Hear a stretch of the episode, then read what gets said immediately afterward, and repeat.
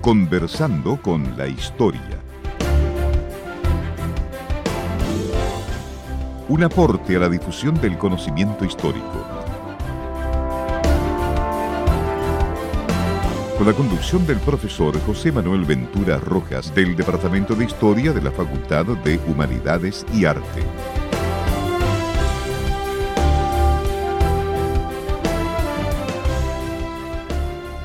Muy buenas tardes, bienvenidos a una nueva edición de Conversando con la Historia. Como siempre, desde esta tribuna esperamos que los temas que traemos para ustedes sean de su interés, tanto la investigación de los profesores de nuestra casa de estudios como también de especialistas de este y otros centros de investigación y las recomendaciones de libros y material audiovisual como el que traemos para esta tarde cerrando la temporada con Montserrat. Exactamente, espero que todos tengan una muy buena tarde. Eso es. Vamos con nuestra tercera entrega de la serie Espada y Brujería, historia de un género narrativo. Exactamente, con el que terminamos este año las emisiones de nuestro programa. De la temporada, exactamente, aunque luego ya volver, eh, exactamente volveremos en la próxima después del verano.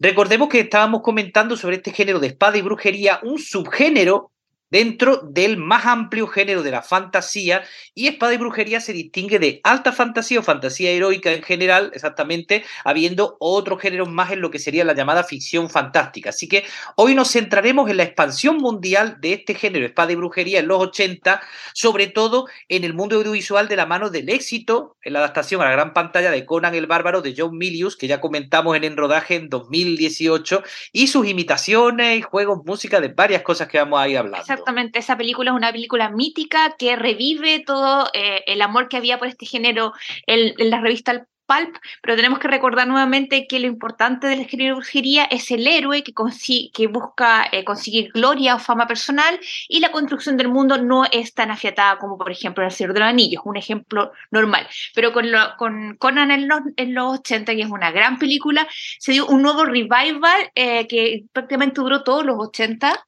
y bueno, llega hasta el día de hoy de maneras distintas. Por ejemplo, yo diría The Witcher. The Witcher es una, una, una serie que está basada primero en lo que vendría siendo Spy Brujería y después evoluciona a lo que es la dark fantasy. Exactamente, aunque ahí tenemos lo que sería Andrés Sapkowski, que es un escritor, y bueno, hoy no hablaremos tanto de los escritores, aunque pensemos que en los 70 se había preparado el terreno porque estaba la reedición de las historias de Conan, de Robert Howard, y los nuevos trabajos que hacían estos escritores, Link, eh, Link, eh, Carter, Fritz Leiber, etcétera, en torno a Saga, la Liga Americana de Espada y Brujería, pensando en que una buena parte de esos creadores luego de los 80 en los 70 venían leyendo este, este material. Eran jovencitos. Claro, en literatura, pero saltando más a lo popular, también importante en el cómic. Exactamente, los cómics de Conan fueron eh, editados por Marvel, esto es muy importante, entre 1970 y 1993 y fueron escritos por Roy Thomas e ilustrados por Barry Smith, después eh, quien sustituyó a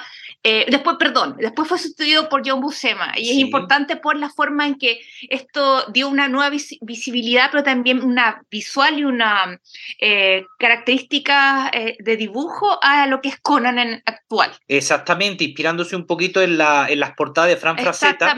Y Thomas, que más tarde participó en el borrador del primer guion de la película Conan, que escribió Edward Summer, y luego también se metió Oliver Stone, etc. Sí, que, fuera algo así como una space opera en el fondo meterse en una cosa posapocalíptica claro, y zombies.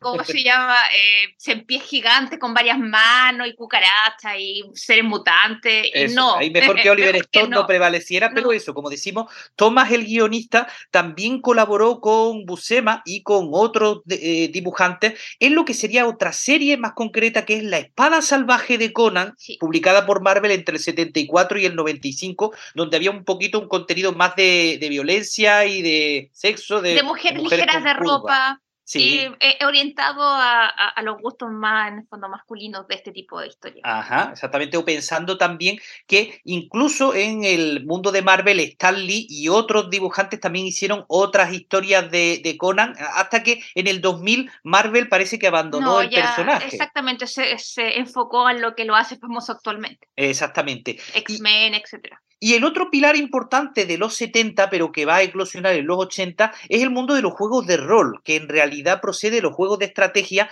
básicamente reduciendo a eh, juegos tradicionales donde cada pieza era un grupo o un cuerpo de ejército. En estos juegos de rol, la idea es que cada pieza es un personaje y eh, se desarrolla en un tablero, pero con la importancia de que cada, cada ficha, cada personaje tiene que, eh, tiene que asumir un papel, el rol, ¿no?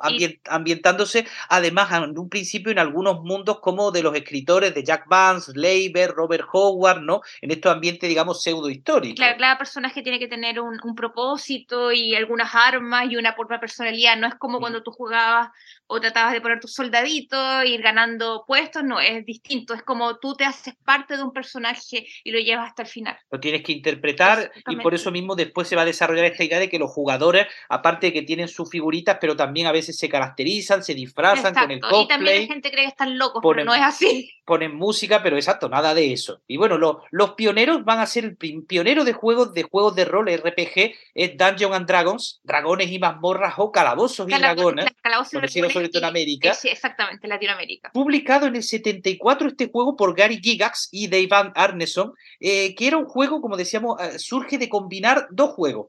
De, hecho, combinaron uno sobre dragones y otro sobre puntos de calabozos. Y por eso se llama ingeniosamente calabozos y dragones. Claro, y en realidad en las diversas partidas se orientan más bien a la búsqueda, y es por eso que Calabozos y Dragones es más bien un juego de espada y brujería y no tanto un juego de fantasía o alta fantasía como la gente cree, ¿no? Sí, porque, eh, por ejemplo, ahí están las ambientaciones, la fuente, algunos piensan que la fuente principal de D&D es la obra de Tolkien. Eh, Pero no es así. Porque, por ejemplo, aparecían lo de los hobbits, elfos, etcétera, es grupo. Como la, la, espada y brujería no tiene una gran construcción de mundo, a pesar de que Howard escribió su ensayo y todo eso, necesitan pedir prestado para poder jugar, porque en el fondo, ¿de dónde pides prestado a los personajes? Aparte de los elfos y los dragones, y no sé, mm. unicornios que no sé si saldrán, pero, por ejemplo, los, los hobbits, ¿de dónde los a sacar de la obra de Tolkien no significa que esté basado en, en, en, su mitología o en su historia, sino que toman prestado personajes porque ellos mismos no los tienen. Sí, luego lo tuvieron que cambiar, por ejemplo, de Hobbit a Halfling o de otros nombres. Porque también está en el Tolkien en inglés. Porque los derechos de autor de, la, exactamente, de, de, los herederos de Tolkien le aconsejaron cambiarlo, pero tenían eso. Y en el 77 van a publicar además los módulos avanzados de AD&D, digamos, eh, Calabozo y Dragones avanzados. Y de hecho, claro, junto con la expansión de estos juegos en los 80, también entre el 83 y 85 se haría muy famoso porque se hizo esta serie animada eh, de tres temporadas. que obviamente Dragón y Calaboz y Dragones, y está, ustedes pueden ver algunos ejemplos en YouTube. Y el amo del calabozo. Yo era súper chica. Que se parecía a Yoda. Sí, exactamente. sí, que se, es que se nutren de todo lo que es Star Wars, eh, Tolkien, Spy Brujería, y iban creando estos nuevos mundos. Yo me acuerdo que era súper chica, súper chica, y que no lo pude, nunca lo pude ver más que un par de veces cuando estuve enferma, porque los daban en la mañana, en la parte infantil. Entonces yo tenía colegio todo el día y era imposible, pero siempre me llamó mucho la atención y acá tardó mucho en llegar los, los juegos de, eh, de, ¿cómo se llama? D&D, los juegos de rol tardaron mucho en llegar, sobre todo aquí a Conce, yo vivía en un pueblo apartado de Conce, entonces no tenía la posibilidad, pero siempre me llamó la atención y encontré que era fascinante esta idea de el pequeño amo del calabozo y, el, los distintos personajes. Ahora, la animación yo la encontraba en ese momento también fea. y de hecho, tú la ese tosquete, y aparte que es como muy gringo, la forma en que está orientada, los dibujos son muy gringos. Sí, con unos niños además que se parece un poquito así la, la inspiración a, a, las crónicas de Narnia. Exactamente, sí, que tiene como raras de las crónicas de Narnia con todo el King con dragones, con, e, es, como bebe de todos los lugares la animación, pero en su momento era como un breakthrough porque ¿qué teníamos en ese momento? Tommy Jerry, que a mí me encantaba, Spider-Man con esos colores horribles, teníamos muy poco en el fondo eh, que fuera más imaginativo. Claro, y bueno, en el 84 también TSR, que era la compañía que distribuía D&D, sacó también los módulos de juego de Daiborea, de los mundos de Conan, y también en el 84 se publicó la primera novela de D&D, El retorno de los dragones, que sería la primera de la trilogía de la Dragon. que costó un mundo que llegaran acá, como el 2000 o un hmm. poquito más adelantado, yo los vi en ¿cómo se llama? En la Antártica, pero es que ya estábamos en otro milenio. Lo mismo que en los, a fines de los 80 es cuando surgen estos libros de Elige tu propia aventura, la versión de ID que también tardaron en llegar. Exactamente, yo me acuerdo que a finales del 90, comienzo del 2000, compré uno, precisamente Elige tu propia aventura, en una tienda que había donde se jugaba Magic y todas estas cosas en, en el centro de Conce.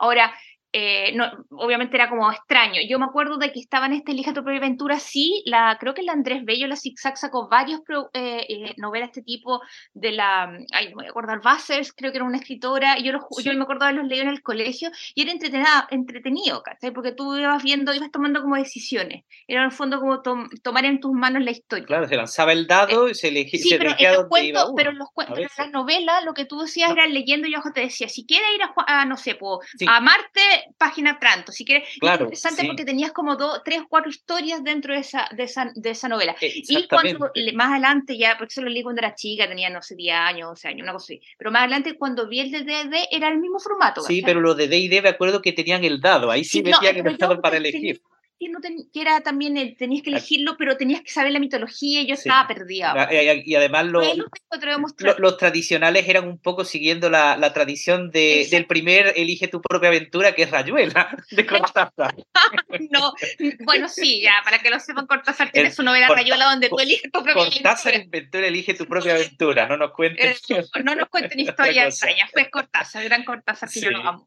Y bueno, en el, también otra de las grandes patitas, patitas, pero bueno, hoy día Game Workshop es un emporio gigantesco multinacional, pero nació como una tiendita del 75. Una tiendita pobre y humilde que tenía cositas en, en los 70, gente en un garage haciendo cosas raras. Es una cosa. Yo sé que los cabros de ahora, las chicas y todos los que juegan no están metidos en las tribus urbanas, creen que esta cuestión es como, ah, ya vamos a la esquina y compramos un Funko, vamos a la esquina y compramos un mm. mono de Star Wars.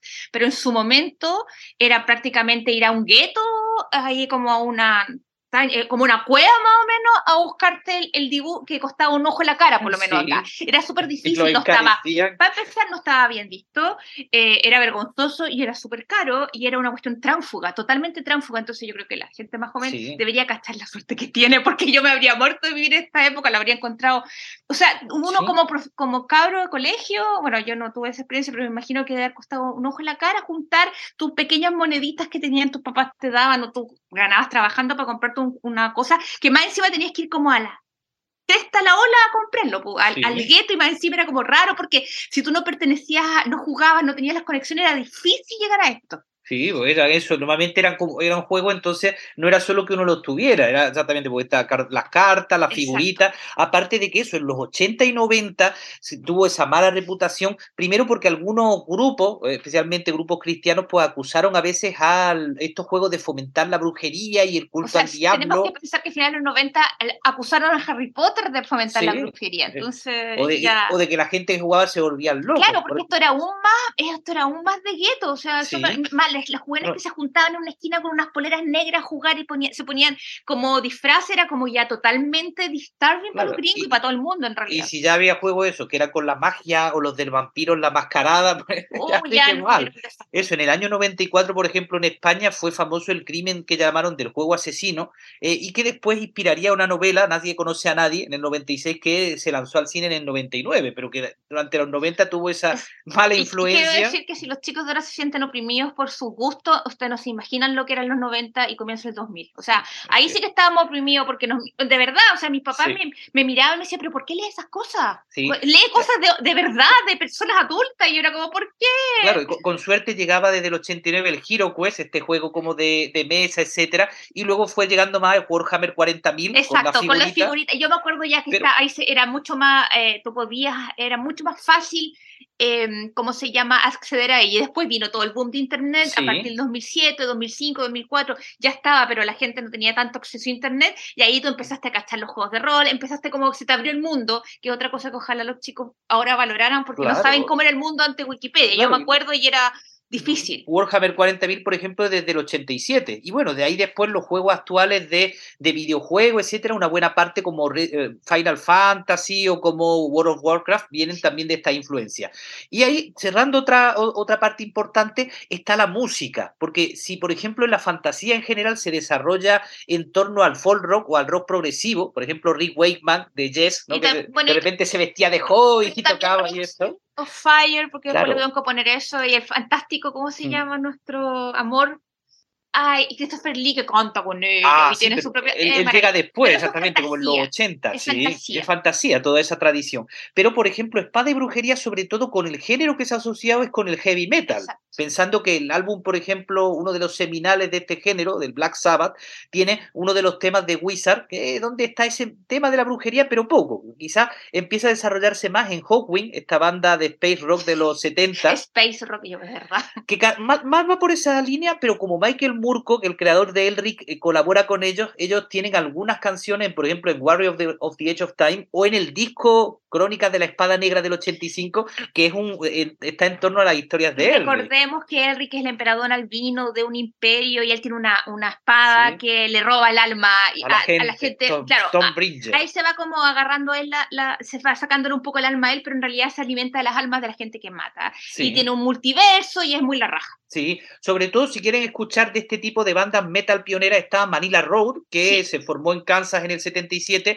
o la gran, muy famosa Manowar, eh, con eh, Guerreros del Mundo, Warriors of the World, un montón de temas, o los alemanes Blind Guardian, que ya están mezclando fantasía y espada y brujería, ¿no? Ahí en su música. Y vamos a ir a nuestra pausa musical con el problema de que una buena parte de estos temas, o bien son rock muy pesados, o bien sobre todo el problema de que son temas largos, como cinco minutos o más. O a veces son demasiado demasiado melódico y en realidad yo busco algo más power, mm. personalmente. Eso, o, al contrario, demasiado exactamente power y poco melódico. Es complejo. Nos quedamos con una, una, cosa a medio camino que es Anvil of Chrome, el yunque de Chrome de la banda sonora de Conan el Bárbaro, musical de Basil Poe Douris, pero en este caso versión de guitarra eléctrica de Mark Hunter.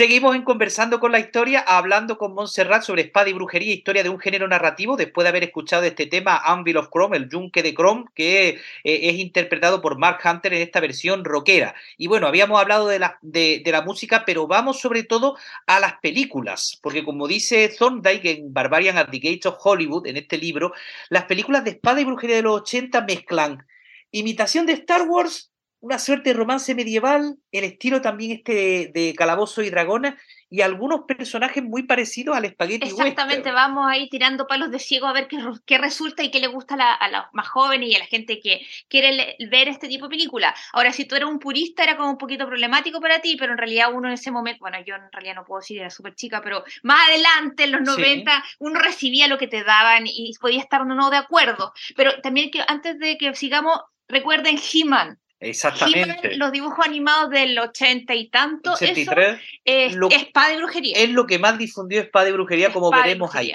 Pero el abuelo de la espada y brujería en las películas son sin duda estas películas que se llamaban Peplum o Espada y Sandalia de los 50 y 60. Yo las amo mucho, tú también, pero es que yo, mi amor, eh, mi, mi, recuerdo de niñez viendo películas Peplum tomando once antes de hacer las, tareas después del colegio. O sea, ese es mi recuerdo. Sí, Hércules, las de Simbad. Eh, quizás la última, así como como de, de, las clásicas es Jasón y los Argonautas del año 83, eh, antes de que llegara, bueno, aquel canto del cine del 81 de Furia de Titanes. También la vi cuando chica en la tele y era maravilloso. En blanco y negro, porque la tele era en blanco y negro en esa época también. Claro, porque eh, más o menos en el 64 en el cine italiano toma el relevo de este peplum, el, más bien el spaghetti western. Pero en los 80 los italianos eh, produjeron una serie de imitaciones de Conan en la estela de esta tradición que ellos tienen del filone, de película ellos, eh, explotando. Eh, vamos, tienen un filón. una idea, un tipo de película y lo hacen 20, 30, 40 hasta que ya no dan más y las películas son tan malas que nadie las ve. Pero es interesante saber que por qué es antihéroe, por qué se parece un poco a las películas western, porque el bárbaro, el personaje de este tipo de historia no es un Aragón, no es un rey Arturo es el, el, típico que tú contratas por plata o que se va a vengar. Así que tiene, salvo Conan, que es como caballeroso, eh, los otros pueden ser unos hijos de su madre. Perdón. Está, sí, están Conan, Ator el Poderoso, que tuvo varias entregas, La Espada de los Bárbaros, o Hércules del 83, que tiene varias entregas y que protagoniza Lucerniño. Pero eso me da como un poco de cringe, porque en realidad. Cringe, no, no cringe. Pero es curioso porque Ferriño eh, imitaba un poquito a lo que serían aquellas películas de Hércules de Steve Reeves que de los ah, 50. Las de Steve Reeves son muy buenas. Exactamente. Las que vimos, las vimos todas, que son como dos o tres, me parece, y son súper buenas. Claro, y preludiando el éxito de Conan, ya en el 80 se estrena Flash Gordon. Eh, Exacto. Y los británicos también estrenan una peli chiquitita que se llama Hawk the Slayer con John Terry, que mezcla también estos, estos elementos. Es una cosita así bien, bien sencillita. Y después en el 81, el año en que sale Excalibur, sale Furia de Titanes y ah, Dragon Slayer. Exactamente, mm. pero Excalibur ya es el rey Arturo. Pero, es, que, pero es que tenemos a Merlina ahí así, que la, como era, alga sobre el aliento del dragón, ya. Exactamente. no voy a seguir. Claro, porque en el año 82 se estrena Conan por un lado y The Beastmaster, el señor de las bestias Sí, que también la pueden ver, no sé si está en YouTube, pero es que, mire, no es como visualmente muy la raja, pero tú, está bien la historia. Es ingeniosa, así como este hombre, Mark Singer, que luego lo vimos en eh, Invasión Extraterrestre, que está bien cachita, y que tiene esto de los huroncitos y el águila. Son amigos que son como una, una pantera negra que nosotros pensamos, nosotros tenemos la impresión de que era blanco y lo teñieron. Un tigre teñido, parece. unos hurones, un halcón y no me acuerdo qué más un águila, sí. Eh, sí, sí. Eh, y, El Señor de las Bestias también tendría como cierta secuela. En una época, digamos que entre el 82 y el 88 es el desarrollo de la espada y brujería paralelamente al desarrollo de la fantasía en la gran pantalla, con Cristal Oscuro, El último unicornio, hasta Willow en el 88. el último unicornio es de dibujo animado. Sí, es, dibujo animado, pero, es pero es adulta, tipo, es, basada en la obra de Peter que los 80 era como oscuro, la fantasía era oscura. Igual dentro del laberinto del 86 con la marioneta de Jim Henson y, real, pero también tiene su parte oscura con David Bowie. Sí, es que David Bowie está ahí. paquete. Bueno, yo la vi cuando chico no me fijé en qué marcara paquete, pero eh, igual tenía cara de soy un desgraciado y mejor arranque. Major Pero es maravilloso. Ground Control. Bueno, y en Espada y Brujería también hay que considerar que en realidad ninguna de estas películas de este género lo ha hecho un gran estudio no, estadounidense. Sí, sí, como transfugamente, porque en el fondo les daba vergüenza, si esa época les daba vergüenza hasta adaptar obras como la Jane Austen o cosas así, que no fueran como en película, porque cómo se te ocurre que adaptar esa estupidez. y en la época de los productores, estos productores locos y geniales como Dino de Laurentiis. Sí, tanto que te debemos, Dino. Les debemos Conan en el 82, ah. antes Flash Gordon no, eso en el 80. pero igual no También, Pero es que yo le debo Duna, yo personalmente le debo Duna y Conan, que Conan es una de mis películas favoritas de toda mi vida. Sí, pero el problema es que de Laurentiis después reducen presupuesto cuando sacan la secuela Conan el Destructor. Que... Mm, Y ya en Red Sonia, tomando este eh, personaje de Robert Howard, que en realidad era moderno, lo ponen como Bárbara. y ser tan buena. Sí. Y... fue muy mala. O sea, no es mala, pero es que está desaprovechada. Tú lo ves y está desaprovechada. Necesitaba otro personaje principal, otra actriz, necesitaba otro cast. Y es una pena porque pudo haber sido grande. Porque la idea es que Conan iban a hacer tres películas: Conan el Destructor, Conan con el Destructor y después Conan. Conan eh, Rey. ¿Cómo se llama? ¿Cómo se llama la de Krull? Rule de, de, Conqueror. El, claro. El conquistador. Y no, nunca hicieron la última y trataron de hacer resoña en medio y no resultó. Lo que sí es interesante es que se hizo después, esta, como la trama más o menos, en Cool el Conquistador, con Kevin Sorbo acá. Sí, el 97. Exactamente. A mí esa película me gusta mucho y esa es la trama que supuestamente iba a ser la que cerrara la trilogía, porque la idea era que como primero Conan se hace a sí mismo, se venga, después Conan toma responsabilidades con la princesa y al final Conan eh, conquista el trono, pero no Claro, pues pensemos que en el mismo 85 de Red Sonia están saliendo Legend de Ridley Scott, Taron y el Caldero Mágico de Disney, la Lady Halcón. Esa película que nadie conoce y la princesa que sale ahí nadie la pesca, pero es súper buena, yo la quiero mucho esa película. Lady Halcón también es una gran película, oh, oh, pero esa es como más, más, medieval. Claro, sí, porque, con la música. porque ahí, de repente se mezclan algunas de estas, o son bárbaros o son también así pseudo medievales, digamos. Es porque ella, ella, la historia de amor entre una mujer que se transforma en halcón durante el día y él se y Navarra se transforma en, en ¿cómo se llama? La noche en lobo y no se pueden tocar nunca por la maldición de un malvado obispo que no sé por qué, pero bueno, y es maravillosa, pero por favor, escúchenla sin sonido porque la música es malísima. Que alguien le haga una banda sonora nueva, película es preciosa, Rudy Hauer es como y ay, ¿sabes quién era la la chica Ay, se me va a ir el nombre. La actriz, mm, la que sale en, Ya, no importa. pero la actriz, esa actriz fue famosa y es preciosa y sale como una princesa con el pelo corto. Dice que ella hizo el papel por eso. Sí, el mismo 85 además, Miguel Bosé salía en El Caballero y el Dragón de Fernando Colomo, que también es una fantasía, digamos, medieval, así como un extraterrestre y eso. Pues en, en la época también hay ciertos intentos tipo Espada y Planeta, porque en el 83 sale Krull también. Sale Yor, el cazador que vino del futuro de Antonio Margheriti, veterano que ya vimos del cine de terror de los 60. Y en la animación para adultos también interesante, porque Ralph Basky, que había hecho en los 70 El Señor de los Anillos y El Hobbit, saca eh, Hielo y Fuego, Fire and, Ice, que hace... No acordé de la película. ¿Cuál? ¿Cuál, Ah, ah, la de patinante a la gloria. No, no, no, no. la que hacen eh, como que son un grupo de ah. nórdico de música? Ay, sí, Ferrer, ya, la de Fire Saga. Fire Saga. Sí, pero la canción es Hielo y Fuego. es muy buena. Fire Saga con Will Ferrer. Bueno, no, aquí en, en Hielo y Fuego de Ralph Basky hacía los dibujos Fran Frazetta, el famoso ilustrador de, los de los 60. Y pensemos, como estábamos diciendo, eh, es la época también que sale antes que He-Man sale Thunder el Bárbaro en el 80-81, en un futuro post-apocalíptico. Eh, espera un poquito, Michelle Pfeiffer. Ah, sí, Michelle Pfeiffer, claro, la, la rubia de, de, Lady Halcón, de Lady sí, Hawk. Sí, y como decíamos, Mattel saca la serie de, de, de, muñequitos de He-Man y en el 83-85, como no se podían anunciar los, los comerciales de, de, juguetes en horas infantiles, pues sacan nada menos que esta serie de, varios episodios. Y ya vamos cerrando porque paralelamente en los 80, ¿quién está también detrás de producciones de series? Con que nunca perdió dinero. Exacto, como hice más de 100 películas y nunca perdí dinero. Exacto. Pero sobre todo tiene, rodó como más de una decena en Argentina. Eh, de The Stalker. De, Stalker, como dicen en España se mina, la salva y después se la agarra, pero bueno. Pero si ustedes quieren pasar un buen rato así, tomarse un vinito y tal, pueden ver que ahí está todo el topicazo de esta de brujería. Si una película, ahí está el hombre chancho con su masa. El hombre cerdo, el malo carismático con su araña o serpiente. El pelado. El, el rubio protagonista fortote. La princesa media ligera ropa, el harem porque el, y la taberna con un montón de prostitutas porque no pueden faltar.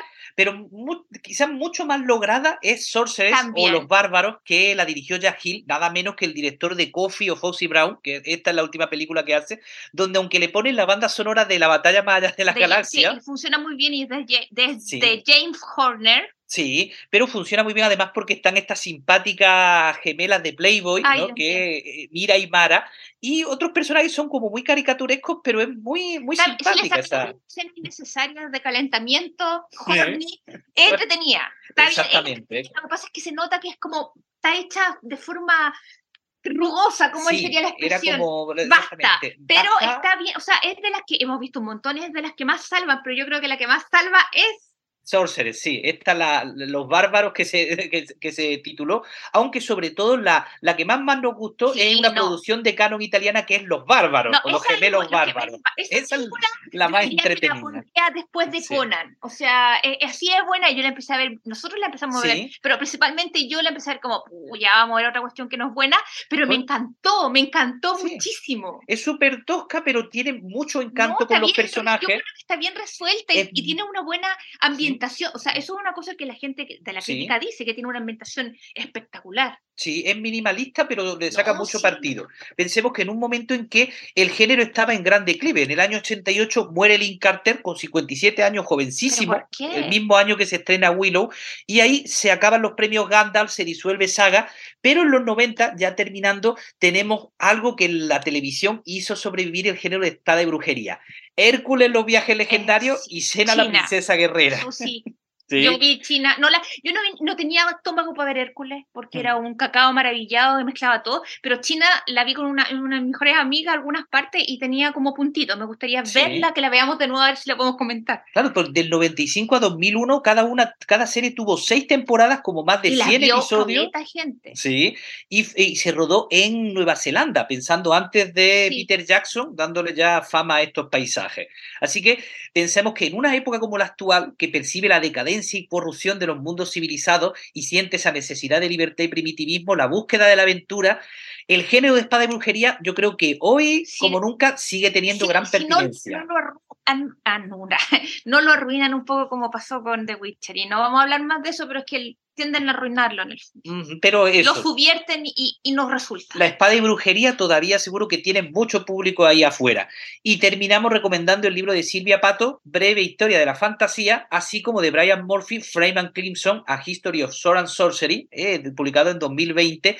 Y en YouTube el canal de Espada y Brujería, donde están estas películas, ¿no? Exacto, súper bueno, están casi todas.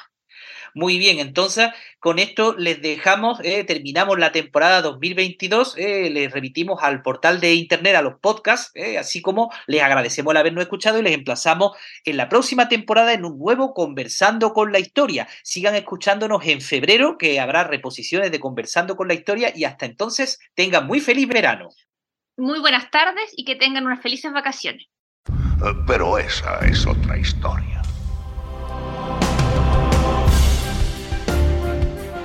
Conversando con la historia. Un aporte a la difusión del conocimiento histórico. Con la conducción del profesor José Manuel Ventura Rojas del Departamento de Historia de la Facultad de Humanidades y Arte.